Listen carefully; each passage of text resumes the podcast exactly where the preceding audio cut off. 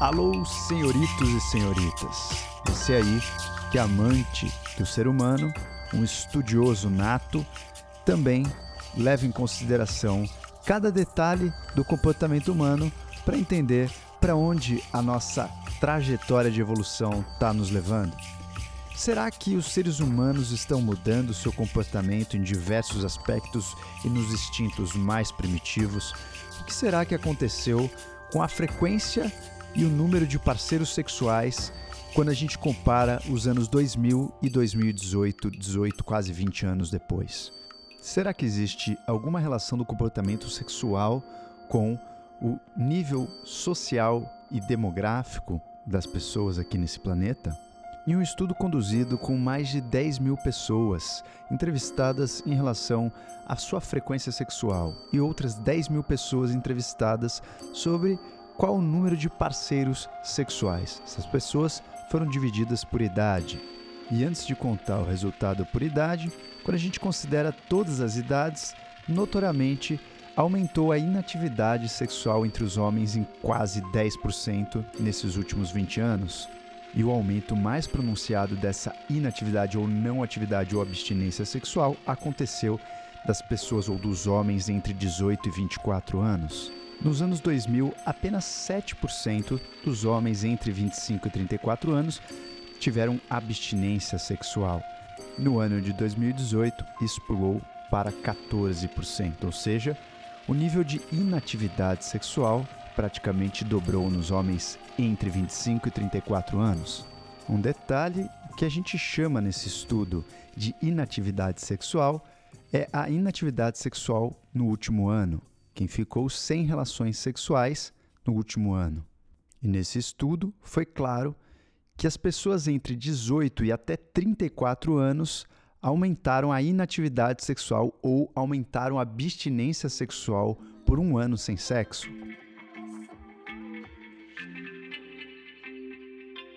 E embora alguns outros estudos também concordem com esse resultado, o que ficou claro em alguns outros estudos é que a frequência sexual entre parceiros casados vinha diminuindo nos Estados Unidos, mas não a frequência sexual entre homens solteiros. E neste estudo, esse estudo mostrou justamente que os homens solteiros também estão diminuindo a sua atividade sexual. O número de homens com abstinência sexual por mais de um ano tem aumentado.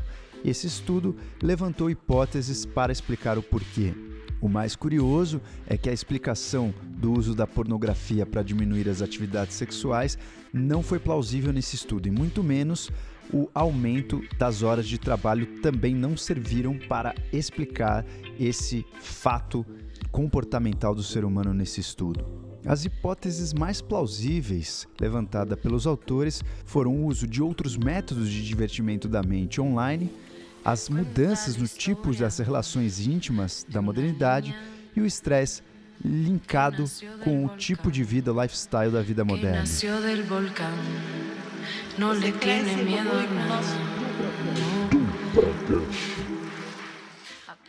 Apesar de todos esses fatores contribuírem para o entendimento desse novo comportamento humano, temos algumas outras pitadinhas de hipóteses, como por exemplo o aumento da depressão e ansiedade, Pessoas que estão em depressão e ansiedade tendem a ter menos relações sexuais. Mais uma hipótese que é preocupante que esse estudo levantou foi justamente o uso dos smartphones. A gente acha que os telefones celulares podem contribuir para aumentar os relacionamentos, é o que a gente vê de fora. Porém, os telefones também contribuíram para um relacionamento menos físico humano e um relacionamento mais virtual. Isso por si só poderia explicar um pouco essa mudança do comportamento humano. E aí, do ponto de vista masculino, o que foi bem interessante nesse estudo foi que os homens com um salário menor ou ainda os desempregados tiveram uma tendência maior a uma inatividade sexual.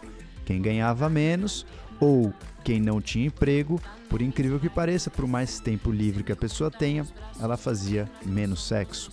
Isso os homens. Esse dado é completamente compatível com a literatura desse comportamento que os homens que ganham menos acabam tendo menos oportunidades também de encontros de parceiras ou de namoros, de relacionamento ou encontros sexuais. A esse fator fica a dúvida se isso acaba acarretando de uma baixa autoestima do próprio homem ou de uma preferência das mulheres a estar com um homem que tenha um certo status ou pelo menos que esteja com um certo nível socioeconômico. Um outro fator que eles colocaram nesse estudo como uma discussão, isso tudo quem está dizendo não sou eu, é o estudo.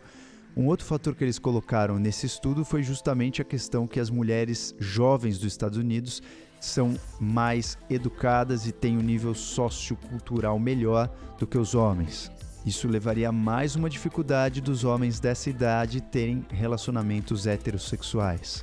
E aí poderia contribuir com um aumento também da inatividade sexual dos homens nesses últimos 18 anos.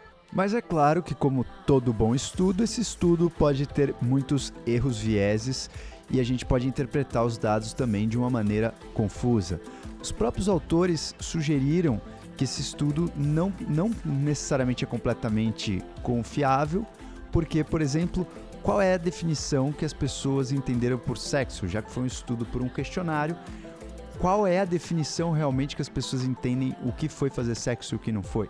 Tem pessoas que consideraram sexo apenas o intercurso de penetração, outras pessoas consideram sexo o esquenta, então é, já é uma, uma confusão. E um outro fator é que provavelmente esse estudo foi feito com uma classe populacional muito específica. E isso não daria uma visão global das pessoas como um todo. Quem tiver mais curiosidade para ler esse estudo, ele está no JAMA de junho de 2020. Bem interessante. Eu acho que talvez a reflexão final que fica é: será que as redes sociais, o telefone celular, está mudando a forma com que nós nos relacionamos? E não só como nós nos relacionamos com as outras pessoas no ponto de vista físico, de jantares, almoço, etc., mas como nós relacionamos também intimamente como seres humanos. E isso traz uma mudança significativa, uma vez que os instintos primários são instintos enraizados que hum, geralmente demoram mais para serem modificados do que as coisas mais secundárias. Então, se a gente modifica um padrão sexual, é algo muito considerável na nossa evolução. E também nós temos que levar em consideração que esse estudo foi feito antes da pandemia. Será que depois da pandemia isso piorou ou melhorou? E só para recapitular, será que ficar sem sexo para essas pessoas que estão há um ano sem sexo, isso é sinônimo de uma melhora ou de pior? Às vezes a pessoa falou: Nossa, me superei, não estou precisando mais fazer sexo e estou trabalhando a todo vapor, estou super bem, ou não. A pessoa tá, nossa, já não tem mais vontade de fazer nada, ah, saudosos tempos, etc. A gente não sabe o quão isso foi bom, quão isso foi opcional e quão isso não foi opcional e é um fator ruim. Claro que quanto mais coisa a gente usa para ocupar nossa mente, menos nos instintos primários nós vamos pensar. Quanto mais o teu dia está ocupado, menos você pensa em comer, menos você pensa em sexo, menos você pensa nas atividades de sobrevivência, digamos assim. Então isso poderia também ser um sinal de evolução e não um sinal de mudança de comportamento. Fica aí a reflexão para vocês. Agora, senhores, vamos começar com as perguntas dos nossos avatares do Avatar Life. Para você que ainda não está por dentro, o Avatar Life é nossa assinatura premium, que dá acesso ao nosso grupo de Telegram, onde a gente tem reflexões, onde a gente tem uma proximidade. Também dá acesso aos nossos melhores amigos no Instagram, onde eu posto alguns stacks, algumas coisas do dia a dia. A gente faz algumas lives com o pessoal também do Avatar Life temos acesso principal à plataforma que é do App Saber. Nessa plataforma você vai ter acesso a toda a sua assinatura, o conteúdo denso da assinatura. Então temos textos lá sobre determinados temas com referência bibliográfica, temos alguns drinks, temos alguns vídeos, temos áudio prêmios. Então você vai conseguir ter acesso a esse conteúdo de uma forma um pouco mais organizada, com começo, meio e fim, e isso também vai fazer você participar da nossa comunidade, buscando pessoas também que estão atentas aos detalhes da vida, ao conhecimento, sempre abertos para a evolução. Então a gente une essas pessoas ali nesse nosso Avatar Life eu pego geralmente um final de semana por mês para abrir o Telegram para essas pessoas conversarem. Nós temos já muitos avatares aí que se conectaram dentro dessa nossa comunidade, esse nosso grupo Avatar Life, e você pode melhorar o seu conhecimento para você otimizar a tua máquina, melhorar o teu dia a dia, aprender stacks, chazinhos, aprender drinks funcionais, aprender algumas reflexões que a gente pode provocar os nossos sentidos para a gente começar a estudar um determinado tema. E grande parte da minha rotina, eu busco alta performance há mais de 15 anos, eu abro com vocês. Então, algumas alguns atalhos aí dessa trajetória eu passo de bandeja aí para vocês. Se você é um curioso do templo, gosta do bem-estar, produtividade, vale a pena você pensar estar com a gente aí nesse Avatar Life. Se você pudesse resumir o Avatar Life em uma palavra, acho que a palavra seria a consciência. Nós buscamos a consciência através desse grupo. Então, se isso te interessou, nós teremos aí a abertura, última abertura do ano do Avatar Life, que vai ser entre os dias 11 e 15 de agosto. Fique atento lá no meu Instagram, no link do perfil tem lá para você clicar e fazer a sua pré-inscrição se você não faz parte do nosso grupo. Aos Avatares Live, que já estão aí no nosso grupo, esse episódio é dedicado a vocês, uma vez que vocês que mandaram essas perguntas. Então segura. Ah, tudo bem? É, gostaria de perguntar se é, a TPM tem relação com o nosso nível de inflamação. Porque eu percebo que depois que eu comecei a desinflamar, eu comecei a ter menos TPM, principalmente com o banho gelado e, e os stacks de energia vital. É muito bom poder participar desse grupo que a cada dia a troca e a evolução tem se tornado maior na minha vida. Um beijo.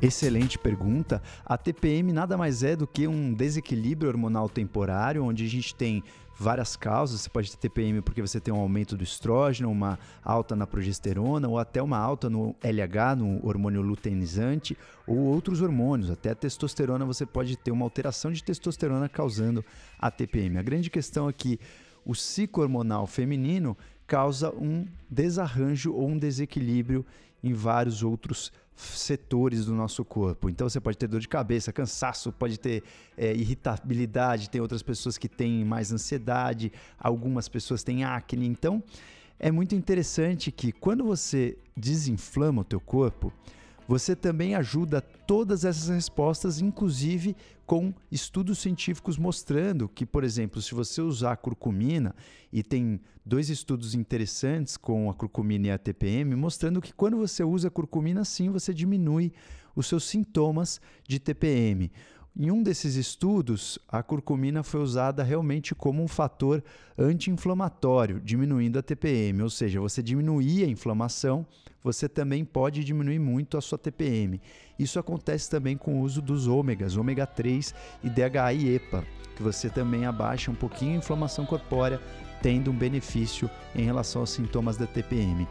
Um outro estudo usando a cúrcuma mostrou que a cúrcuma pode sim aliviar a TPM, é, baseado no BDNF. A cúrcuma aumentaria o BDNF ou evitaria que ele caia. BDNF é um fator de crescimento derivado do cérebro que é um fator de neurocrescimento derivado do cérebro que ajuda a gente a ter mais sinapses, a manter uma certa sanidade mental e um arranjo mais ideal dos nossos neurotransmissores. Então, se você impede que ele caia, você também mantém um certo equilíbrio mental. Tem vários outros estudos sobre TPM e uma das coisas, a Ana, que foi quem fez essa pergunta, já passou também com a gente e fez a otimização da saúde. Uma das coisas que isso poderia também ter um certo sentido para este caso específico da NA é que a gente também introduziu uma reposição de magnésio, o que favoreceria também a reduzir a, a TPM. Outra coisa que ajuda muito para a TPM é baixar o estresse, você meditar mais, fazer acupuntura, você fazer práticas de respiração. Então tem muitas formas realmente você dar uma amenizada na sua TPM. E não esqueçam, as coisas mais básicas é a, você ter um estilo de vida que favoreça você não ter TPM, então é comer menos sal e menos carboidratos. Isso vai prevenir com que vocês tenham aquelas TPMs que têm grande retenção de líquido, que vocês não enchem tanto. E é justamente o oposto que as mulheres acabam fazendo na TPM, né? Comem mais sal e mais açúcar. Então isso faz com que também as pessoas as mulheres que tenham muito TPM fiquem mais inchadas, aumente, aumenta a ansiedade, aumenta ainda mais os picos glicêmicos, o que faz com que a irritabilidade depois na hipoglicemia ou na hipoglicemia reativa a esse pico glicêmico faz com que essas pessoas fiquem realmente nada sociáveis. Entenderam, senhoritas e senhoritos? Recapitulando para vocês que todos esses trabalhos, estudos científicos que eu estou falando aqui no episódio, eu vou jogar a referência para vocês lá no Avatar Life. Quem está no Avatar Life, não deixem de pegar as referências na plataforma. Boa tarde, pessoal do Avatar Life. Meu nome é Marina e eu gostaria muito de saber qual tipo de panela é o mais indicado para o dia a dia. Gostaria muito de agradecer a essa grande família que é o Avatar Life por estar trazendo muita coisa boa para minha vida e muito conhecimento que antes eu não tinha. Excelente pergunta, senhorita. Quando a gente pensa é, no estilo de vida onde a gente tem um pouco mais de atenção com cada detalhe, o recipiente que a gente faz a nossa comida é muito importante, não só para determinar como a gente vai fazer essa comida, porque se você passar da temperatura muito rápido com alguns tipos de alimento, você acaba com os fatores nutricionais, como também com o que aquela panela vai soltar na sua comida. Por exemplo, se você usar uma panela de alumínio, você, a gente já sabe que aumenta a sua chance de ter essa contaminação por esse alumínio, é, outros íons também, outros elementos como arsênico, como cádmio, que também podem ser é, passar da panela para a sua comida e você está se intoxicando com algum metal pesado. Então, tem vários tipos de panela, cada uma tem prós e contras, a gente pode até fazer depois um episódio mais específico disso. Eu gosto muito, por exemplo, das panelas de cerâmicas. O que eu não gosto da cerâmica é que ela pode quebrar fácil e às vezes ela gruda demais, não é tão simples assim de limpar mas é, ela é bem segura. As panelas de alumínio, como eu falei, elas podem sim é, deixar metais pesados na nossa comida, então tem que tomar um pouco mais de cuidado. Ela pode interferir na reação química com a comida, então precisa ter muito cuidado quem gosta de usar as panelas de alumínio, apesar de ser as panelas mais leves, né? São panelas que são simples de carregar, são fáceis de levar. Por exemplo, quando você fala nas panelas de ferro, que tem muita gente que gosta de cozinhar na, nessas panelas mais vintage, né? Essas panelas que são mais é, roots, digamos assim, elas têm até deixam até um gosto especial na comida.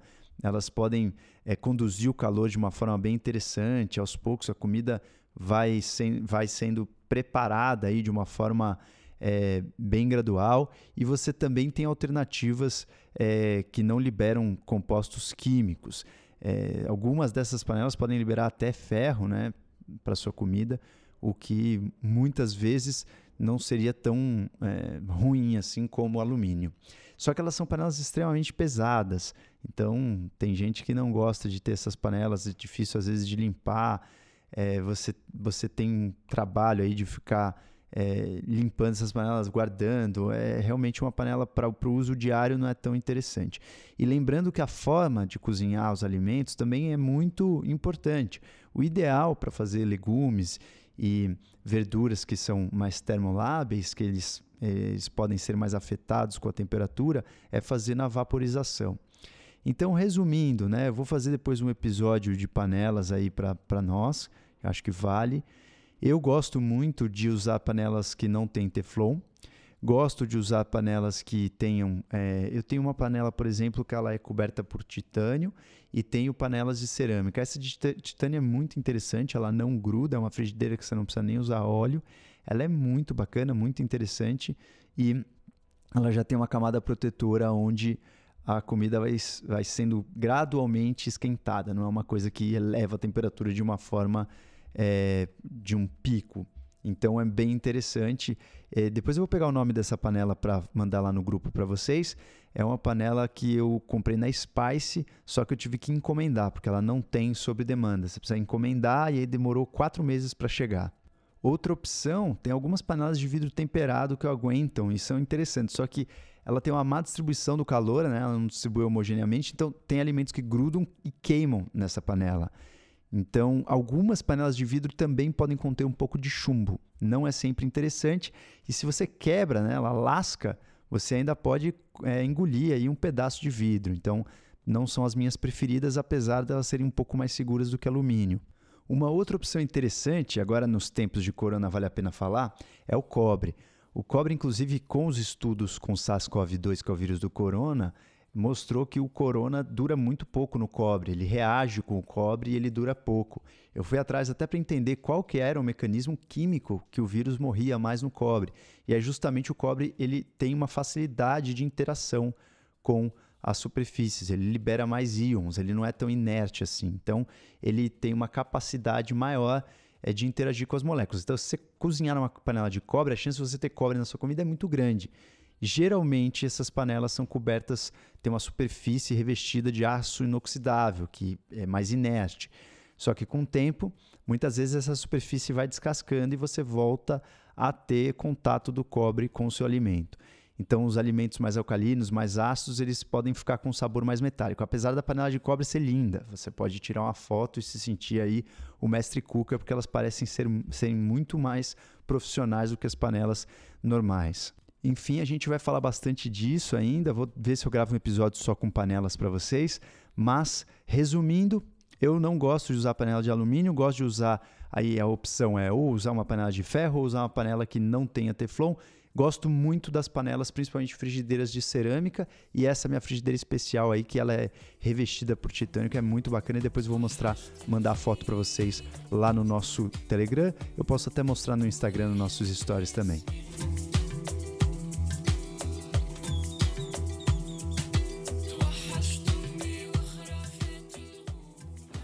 Olá, aqui é a Dalila do Avatar Life.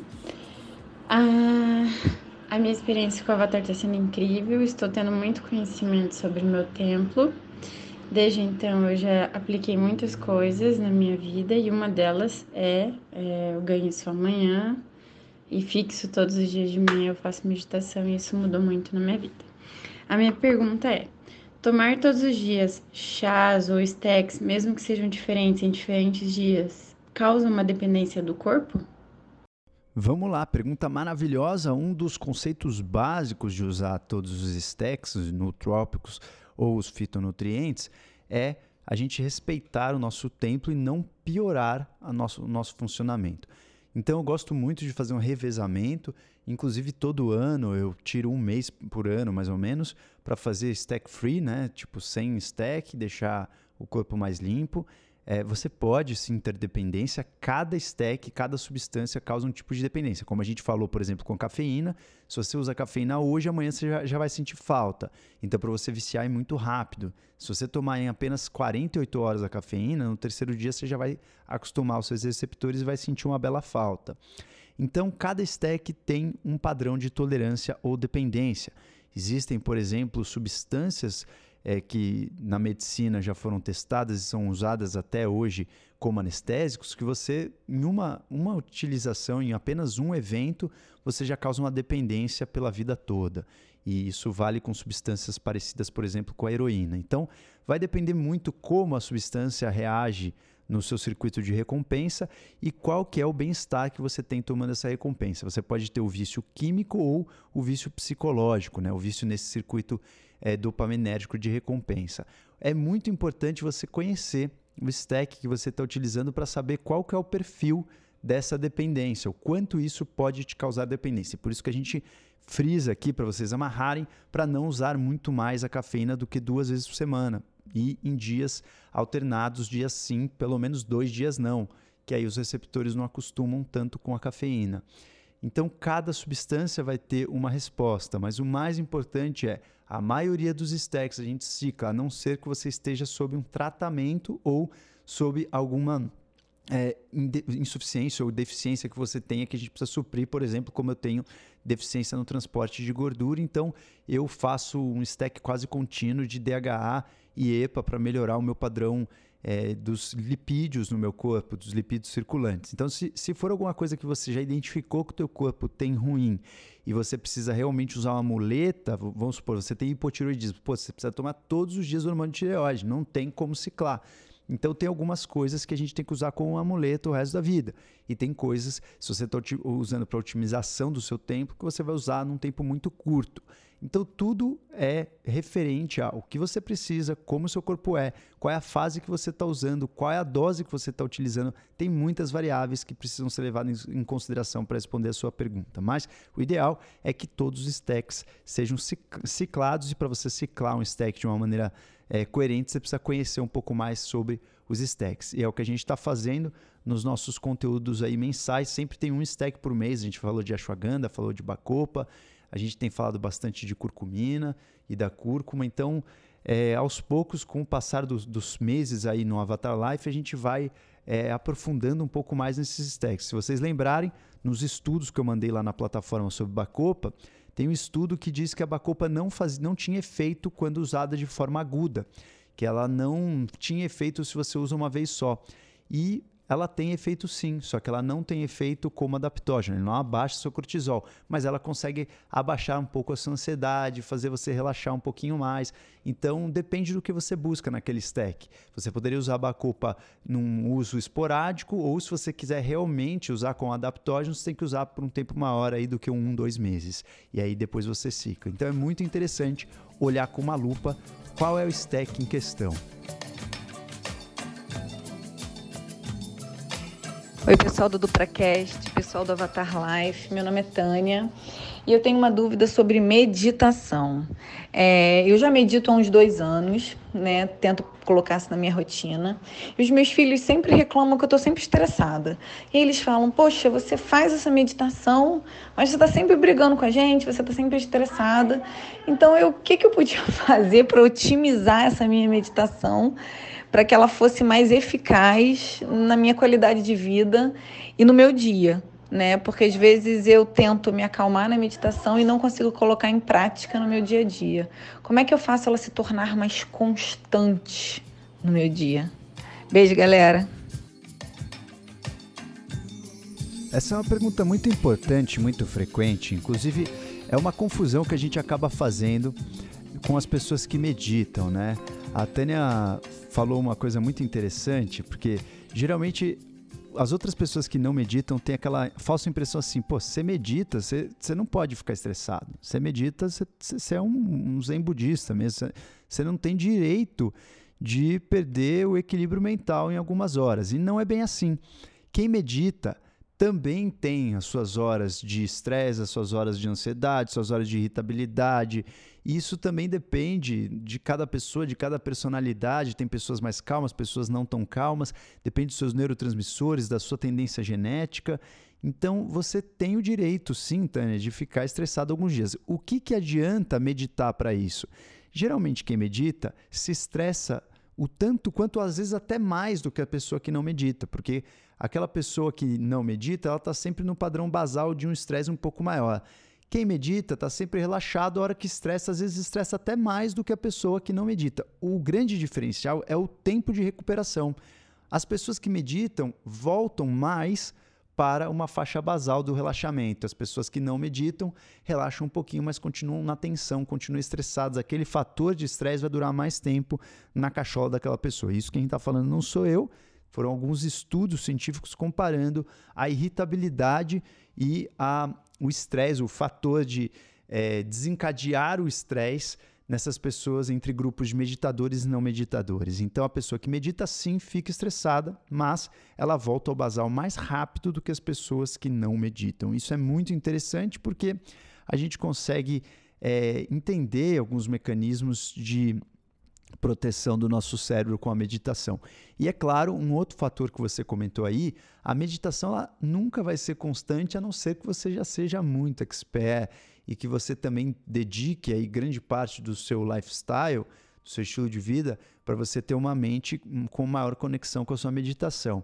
Geralmente isso acontece com os retirantes, por isso que quando é, alguns tempos atrás as pessoas queriam se dedicar e aprofundar na meditação, estou falando já milhares de anos atrás, as pessoas tornavam-se retirantes, sadhus, elas saíam da sociedade para viver nas montanhas, para poder se dedicar a expansão de consciência e a meditação. E por que isso? Porque se você está vivendo uma vida onde você tem é, estresse, onde você tem que lidar com pessoas, onde você tem que trabalhar, onde você tem que lidar com o mundo material, dificilmente você vai ter uma meditação super constante, porque você vai ter estresse aí do dia a dia que vão te tirar do sério. Então é muito importante também se permitir ter essa essa alternância, essa oscilação. Só basta você ter técnicas para o dia que você identifica que a meditação não está tão boa, você faz uma outra técnica. Então, por isso é importante você ter o seu armário de ferramentas com múltiplas técnicas e aí você vai utilizando a técnica que for mais adequada para a sua fase. Olá, amigos avatares. Aqui é a Ana Carolina, falo de Minas Gerais. E amarrando uns, um pouquinho dos conteúdos que a gente vem, vem acompanhando no Avatar Life, eu queria entender um pouquinho sobre olheiras. É, por que, que forma essa coloração embaixo dos olhos e se a respiração alternada, as práticas de meditação podem ajudar a resolver ou amenizar. Tá bom? Um abraço a todos. Vamos lá, as olheiras. Já fizemos até alguns papos, acho que eu já fiz até vídeo no YouTube, no nosso canal, sobre as olheiras e tem até um episódio aqui no Dupracast sobre isso. As olheiras elas têm várias causas, né? Depende muito do tipo de olheira. Você pode ter na olheira um fundão, isso por si só já deixa a olheira mais escura, e isso pode ser é, estrutural do rosto, pode ser um emagrecimento excessivo, pode ser desidratação. Você pode ter nessa olheira realmente o pigmento roxo, e a gente já vai ver o que é isso. Você pode ter nessa olheira as bolsas de gordura, então aquelas pessoas que ou já têm um processo de envelhecimento ou já têm uma tendência a não ter um bom apoio do malar uma musculatura que envolve os olhos, que chama orbicular dos olhos, fica um pouco mais flácida e as bolsas ao redor dos olhos ficam mais pronunciadas. Então a pessoa está sempre com os olhos meio esbugalhados, meio inchados, assim, com umas bolsas grandes que dá a impressão que a pessoa está cansada. Então são vários fatores que podem contribuir para você ter uma olheira pior ou uma região dos olhos com cara de cansaço. Outras pessoas, além disso, ainda têm um edema, um inchaço dos olhos, principalmente aquelas pessoas que são muito inflamadas, atópicas. E aí é um outro fator que poderia contribuir para os olhos parecerem darem a mensagem para o outro que a pessoa está cansada. E para piorar, tem a combinação desses fatores, tem a miscelânea, a olheira que tem os olhos fundos ou o suco naso lacrimal fundo, bolsas, a pele roxa escura, inchaço e tudo mais, tudo que tem direito. Para cada é, tipo de olheira tem um tratamento. E como que a respiração poderia ajudar a olheira? Quando você tem uma olheira escura, geralmente você tem uma estase sanguínea nessa área, um extravasamento do pigmento, que é o pigmento de ferro. O ferro pigmenta. Então, quando o sangue extravasa dos vasos, e por que, que o sangue extravasa? Porque você tem uma lentidão do fluxo sanguíneo nessa região, as hemácias são as células que carregam esse ferro, acabam extravasando desses vasos e ficam fora dos vasos é, repousadas ali nessa pele. Isso dá a coloração escura para essa pele. Então, por que isso acontece mais nos atópicos? Porque os atópicos, eles não têm nenhuma boa drenagem lacrimal, porque estão sempre com o nariz entupido e não tem nenhuma drenagem linfática boa, estão sempre com edema. Então, aquilo fica tudo como se fosse um rio, que ao invés dele fluir, o rio está entupido. O que, que vai acontecendo com as casas que estão próximas dos rios? Elas vão ficando mais encharcadas, porque conforme chove, a água vai saindo fora dos rios e vai banhando pra, pelas casas, então vai inundando todo o piso dessas casas. Isso acontece com os atópicos, quando você está com o nariz muito entupido, isso vai acontecer nessa região que tem uma drenagem linfática muito próxima, que tem uma circulação sanguínea muito próxima e ainda a drenagem do ducto nasolacrimal. Isso, essa combinação de fatores faz com que é, quem, quem é atópico e não respira pelo nariz tem a tendência maior de ter esses círculos pretos aí em volta dos olhos. Então, quando você respira pelo nariz, você ajuda a drenar essa região, não só a região periorbital toda você consegue drenar, mas também você consegue estimular o óxido nítrico chegar nos seus pulmões. Então você tem uma melhor circulação, os vasos ficam mais dilatados, você tem uma melhor circulação desde o seu nariz até o seu pulmão quando você respira pelo seu nariz. Então, por essas e outras, respirar pelo nariz faz com que você tenha uma cara menos é, uma, uma, expressão menos cansada, uma mensagem menos cansada. Então vale muito a pena para aquelas pessoas que são atópicas e têm olheira escura pensarem e também respirar pelo nariz. E claro que nós, como é, bom hackers aí do nosso sistema de evolução humana, temos várias soluções com preenchimentos com ácido hialurônico, como alguns lasers que também ajudam a clarear, alguns cosméticos que ajudam a gente a renovar essa pele. Então temos muito adjuvantes aí para esse tratamento dessas olheiras, entre eles tratamento que vão dos mais baratos até os mais caros, dos mais simples que você faz em casa até os tratamentos cirúrgicos. Olá, avatares. A minha pergunta é sobre a retenção de líquido. Num dos stories desse fim de semana, o Doc postou sobre o estresse que causa a retenção de líquido, falando que é um edema dentro. Gostaria de saber um pouco mais, explicar um pouco mais o que é esse edema dentro e se é o mesmo tipo de retenção de líquido no ciclo menstrual.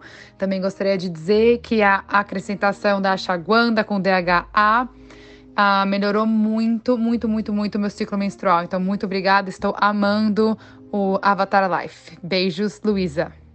Maravilha, Luísa. Boa pergunta. Em geral, quando a gente tem uma alteração hormonal, nós temos já algumas coisas andando em desequilíbrio no nosso organismo. Isso pode acontecer devido a um dia muito estressante ou devido à sua TPM. Geralmente, quando a gente tem um dia muito estressante, a gente libera depois mais cortisol, se o corpo ainda estiver conseguindo produzir essa quantidade de cortisol, é, se não for estresse muito de longa data, estresse muito crônico, e aí você tem uma retenção é, de sódio, o que faz com que nos próximos dias aí que, que seguem depois de um episódio de um estresse, você retenha um pouco de líquido. Na TPM, é um pouco discutível o que faz aumentar a retenção hídrica. Pode ser o desarranjo hormonal, pode ser até a alimentação. Geralmente, quando vocês estão na TPM, as mulheres que têm mais TPM têm muita vontade de comer doce e comer comida com sal. Então, aumentando a dieta, poderia aumentar mais a retenção de líquido. Mas todo o desequilíbrio hormonal leva também a um desequilíbrio ou uma mudança hidroeletrolítica, o quanto você tem de água, o quanto você tem de eletrólito no seu organismo. O mais interessante para fazer para esses dias, eu, eu já tenho minha rotina de recuperação no dia seguinte de estresse, mas existem várias coisas que você pode usar para dar uma amenizada aí nessa sua retenção de líquido, é, inclusive vários fitonutrientes. Um dos que eu uso que eu acho mais interessante é o próprio chá verde. É fácil de preparar, não é tão difícil de você encontrar e eu gosto do mateazão. É, o, o, chá de hibisco pode ser utilizado, você pode usar o alho, pode usar o orégano, é, tem muita coisa que vai ajudar, inclusive a camomila no final de um dia de estresse ou no final de um dia de TPM, é bem interessante que ela tem um leve efeito também diurético, então você consegue enxugar um pouco o líquido. O próprio cafezão, cafeinado, pode ajudar a gente a dar uma enxugadinha e a cáscara sagrada ela tem um efeito é, um pouquinho diurético e ela tem um efeito que você dá uma expurgada no líquido até aumentando é, o, o seu ritmo intestinal. Então também é um outro stackzinho interessante para alguns casos. E é muito importante você falar com o seu médico antes de você começar a usar a cáscara sagrada ou esses stacks que você precisa manipular. Mas são stacks interessantes para aquelas pessoas que estão focados na retenção de líquido. E claro, o que eu mais percebo que me ajuda muito nessa retenção de líquido pós grande estresse é fazer uma sauna nervosa. Olá, avatares! Olá, doutor Rodrigo! Ah, tomara que vocês consigam ouvir a minha pergunta. Não tem problema se não for para o podcast, mas eu acho legal. É, eu sou Rebeca, sou de Belo Horizonte.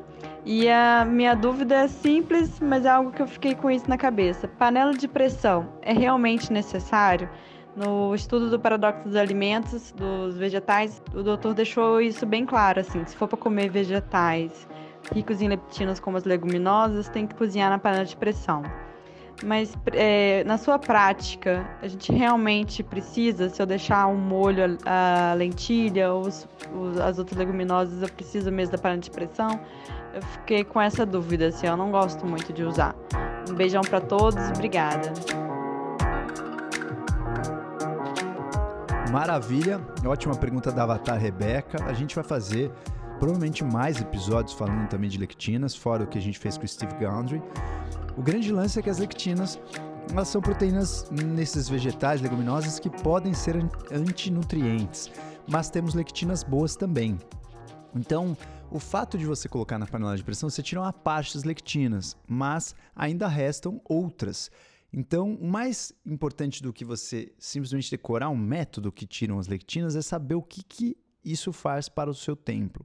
Mesmo que eu coma um feijão feito na panela de pressão, para mim não me faz bem. Então, feijão é uma coisa que eu praticamente aboli da minha alimentação, visto que eu fiz vários testes com feijão preto, feijão branco, feijão isso, feijão aquilo. O feijão branco é o que menos me faz mal, mas o feijão normal, o marrom e o feijão preto, mesmo é, com o método de produção aí na panela de pressão, eu não me sinto tão bem. Mas existem outros métodos também de dar uma aliviada nas lectinas, deixar o grão de molho. Algumas pessoas deixam o grão germinar. Então, tem vários métodos que as lectinas são ou modificadas ou retiradas, e cada um inventou um método diferente.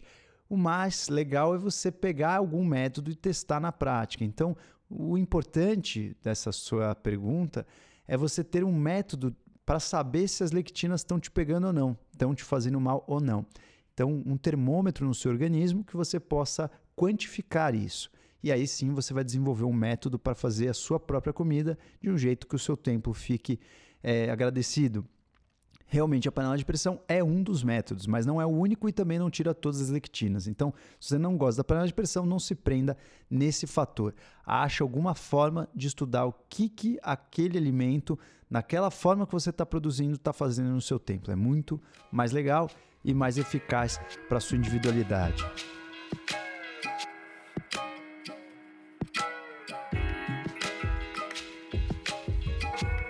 Olá, galera da Bata Life. É, meu nome é Thaisa e a minha dúvida, é, aproveitando esse gancho da neurofisiologia, da meditação, eu queria saber um pouquinho em relação uma meditação pode ajudar a, as pessoas que têm crise de enxaqueca e também os stacks que a gente pode usar aí que ajudam também no tratamento das crises de enxaqueca nas pessoas. Excelente também essa pergunta dessa Avatar, porque as enxaquecas muitas vezes não são fáceis de serem tratadas. Muitas vezes quem tem enxaqueca frequente, primeiro precisa ver se o diagnóstico é enxaqueca mesmo, ou se é atencional, que são coisas diferentes. Segundo, precisa tentar entender qual é a causa. O que, será que está relacionado a essa precipitação desse episódio? E quando eu falo episódio, eu estou falando do episódio de enxaqueca, não o nosso episódio do Pracast. Então, às vezes você tira esses alimentos inflamatórios é, dessas pessoas, eu vejo isso muito no consultório, às vezes suspendo os leites derivados ou faço algum exame para entender quais alimentos que estão inflamando a pessoa. E quando eu tiro esses alimentos, a enxaqueca já melhora muito. Se for assim, você falar atencional, não enxaqueca, só o descanso e o relaxamento já melhora. Mas a enxaqueca, na verdade, ela tem vários outros sintomas além de dor de cabeça. Então, precisa já separar o joio do trigo e saber se é enxaqueca mesmo. Se for enxaqueca mesmo, você precisa olhar para três grandes pilares: a inflamação, algum desbalanço hormonal e se você tem alguma alteração de neurotransmissores que podem colaborar para você ter esse episódio aí de um certo desequilíbrio é, no tônus dos seus vasos. Você tem vasoconstrição e vasodilatação. Então é muito importante você tirar todos os fatores inflamatórios. E os fatores inflamatórios, os mais comuns são dieta, alimentação. Então, os melhores stacks para você diminuir as suas crises de enxaqueca é você não inflamar, você não colocar stacks inflamatórios.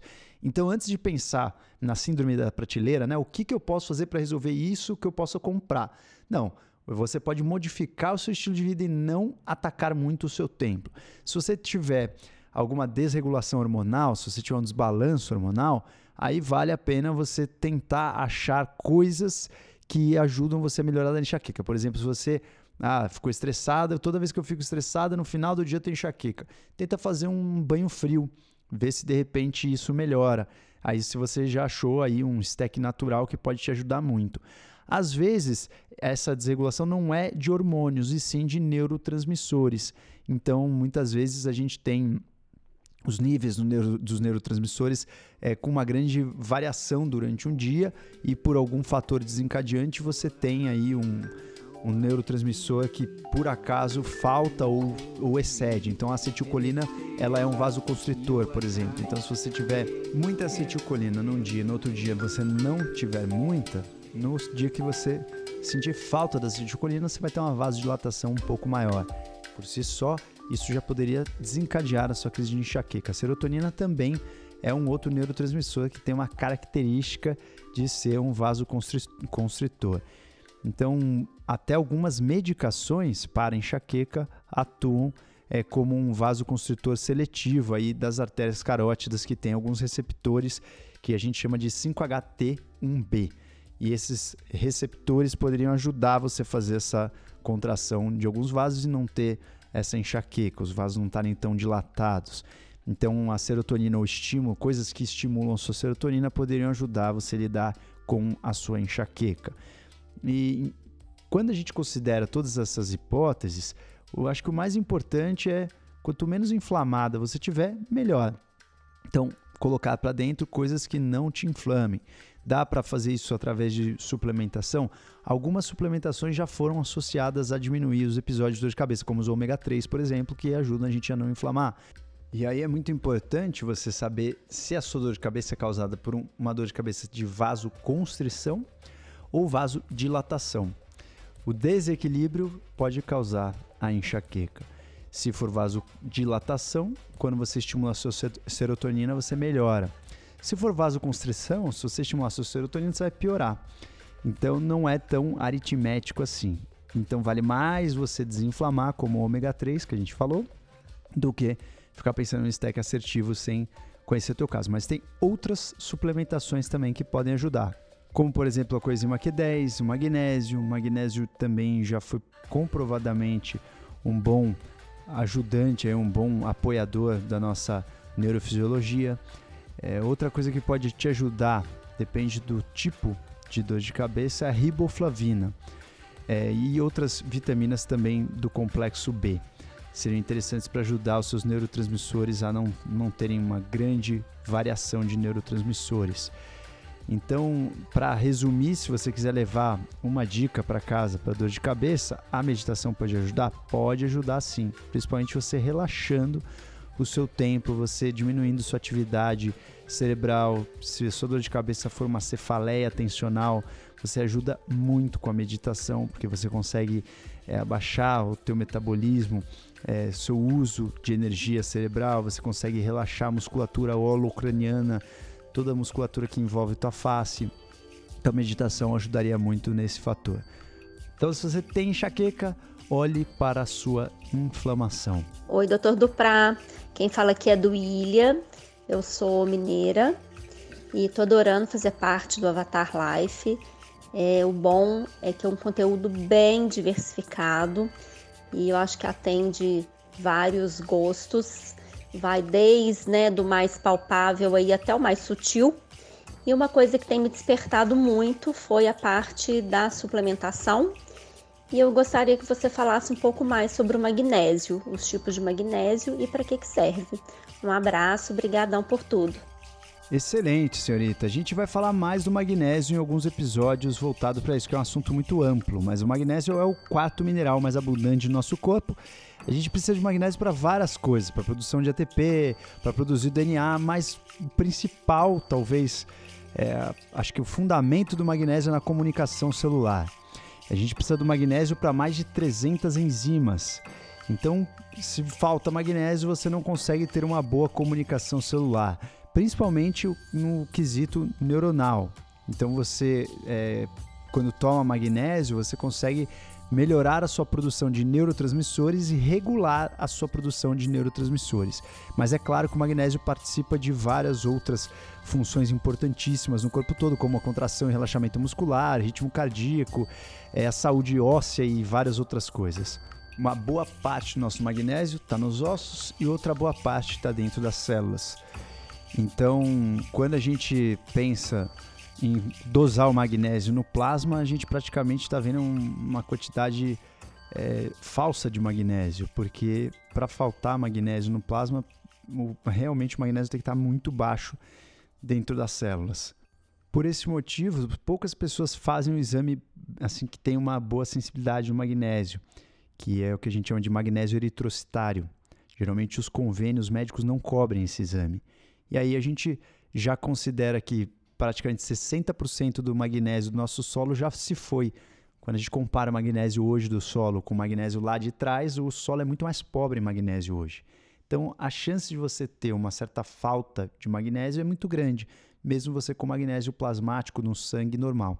Então, por isso, vale a gente pensar em repor magnésio para algumas pessoas, principalmente dependendo do sintoma e quando a gente quer um belo equilíbrio mental e relaxamento. Então precisa entender, não é todo mundo que tem que sair tomando magnésio a rodo por aí, mas o magnésio ele é bem interessante para muitas funções, principalmente quando a gente quer equilibrar a rotina e alimentação de alguma pessoa. O mais importante que pode acontecer, né, uma das coisas, aliás, mais frequentes, não mais importante, mas é você ter diarreia com o uso do magnésio. Então, tem várias formulações de magnésio: tem hidróxido de magnésio, óxido de magnésio, cloreto de magnésio, magnésio citrato e o magnésio combinado ou quelado com algumas outras coisas. Tem magnésio glicinato, magnésio malato, magnésio treonato, que é um dos que eu mais gosto. É, então, depende como você toma esse magnésio, ele vem combinado com o que você tem uma absorção maior ou menor em determinadas áreas do corpo. Então, eu gosto muito, por exemplo, do magnésio treonato, porque a gente consegue, com o magnésio treonato, a dar uma biodisponibilidade é, nesse magnésio para o nosso cérebro, para você ajudar as nossas funções cognitivas, que é uma das causas mais importantes para que eu pessoalmente uso o meu magnésio. Então eu uso muito o L-treonato, ou quando eu estou um pouco mais ansioso, ou, ou no final do dia à noite para dar aquele relax total. Mas depende do que você busca, outras formas são interessantes. Por exemplo, o magnésio malato, você consegue um bom relaxamento muscular. Então, se você tem fibromialgia ou está com dores musculares, depois de um artesanato, a forma malato é interessante. Outras possibilidades é você fazer uma manipulação com vários tipos de magnésio na mesma manipulação. A gente vai fazer depois o episódio mais parrudo aí de magnésio e principalmente para vocês aí que estão no Avatar Life, vamos fazer um papo premium com magnésio para vocês amarrarem bem essas informações. Olá, Doc. Olá, pessoal. Eu, meu nome é Roberta e a minha dúvida é sobre a Chaganda. Eu já venho estudando ela há algum tempo para o controle de cortisol, que eu já levei até para alguns médicos em visitas. E eu queria saber se você acha melhor a gente estar tá suplementando é, durante o dia ou apenas à noite para melhorar o cortisol, independente se está muito alto ou não. Uma ótima pergunta, porque a ashwagandha, ela realmente é um adaptógeno e ajuda o nosso corpo a lidar com o estresse. Já falamos disso antes. Inclusive tá para sair para vocês já até gravei um episódio sobre a ashwagandha muito completo. Então eu gosto de, de usar a ashwagandha à noite, realmente quando eu estou muito afim de fazer uma recuperação do estresse. Mas quando eu percebo que o estresse está batendo durante o dia, também gosto de usar durante o dia. Você poderia usar até duas, três vezes por dia a ashwagandha. Então depende muito da fase. Se eu quero dar aquela descansadona e o estresse bateu durante o dia, mas eu não estava no estresse, é, talvez perto de um burnout, eu tomo só à noite. Se o bicho tá pegando mesmo, eu uso a ashwagandha durante o dia, mas para usar durante o dia é porque realmente o estresse apertou bastante. Então você pode usar tanto de manhã quanto à noite, mas vale você que é artesão pensar em utilizar a ashwagandha sempre depois da sua performance. Ou se você puder testar a ashwagandha fora do dia de performance para ver se você também não se sente sonolento ou não baixa muito a tua habilidade cognitiva. Uma vez que às vezes você relaxa, você acaba perdendo um pouco o tônus cognitivo se você precisar performar muito. Tem pessoas que tão, são tão estressadas e tão ansiosas que quando você dá uma relaxada, melhoram a cognição. Outras pessoas, quando estão relaxadas, pioram a cognição. Então depende muito quem é a pessoa que está por trás dessa pergunta. Então tem gente que realmente merece tomar a ashwagandha mais à noite e tem gente que vai ser muito beneficiado tomar a ashwagandha de manhã. Isso vale também para o nosso magnésio. E senhoras e senhores, paramos por aqui, já estamos com quase uma hora de episódio, senão fica muito maçante, puxado. É um episódio aí para você pegar uma estradinha, ficar 40 minutos, 50 minutos no carro evoluindo, colocando o cerebolo para funcionar, amarrando alguns conceitos, relembrando conceitos que você já sabe, mas que estavam perdidos na tua cachola. E é esse o nosso intuito aqui com esse nosso episódio do DupraCast. Esse episódio foi voltado para o nosso Avatar Life, eles que fizeram as perguntas, mas é um episódio aberto para que você também tenha acesso a esses conhecimentos se você não está no Avatar Life. Se você quer entrar para esse grupo do Avatar Life, para essa nossa comunidade das pessoas que amam o templo e querem evoluir, não deixem de ir lá no meu Instagram até o dia 11 de agosto. Passou essa data, você tem até provavelmente dia 15 de agosto para fazer a sua inscrição. Depois disso, o ano que vem abriremos mais uma vez o nosso Avatar Live. Senhoras e senhores, beijos e até a próxima. Beijos e até a próxima. Beijos e até a próxima.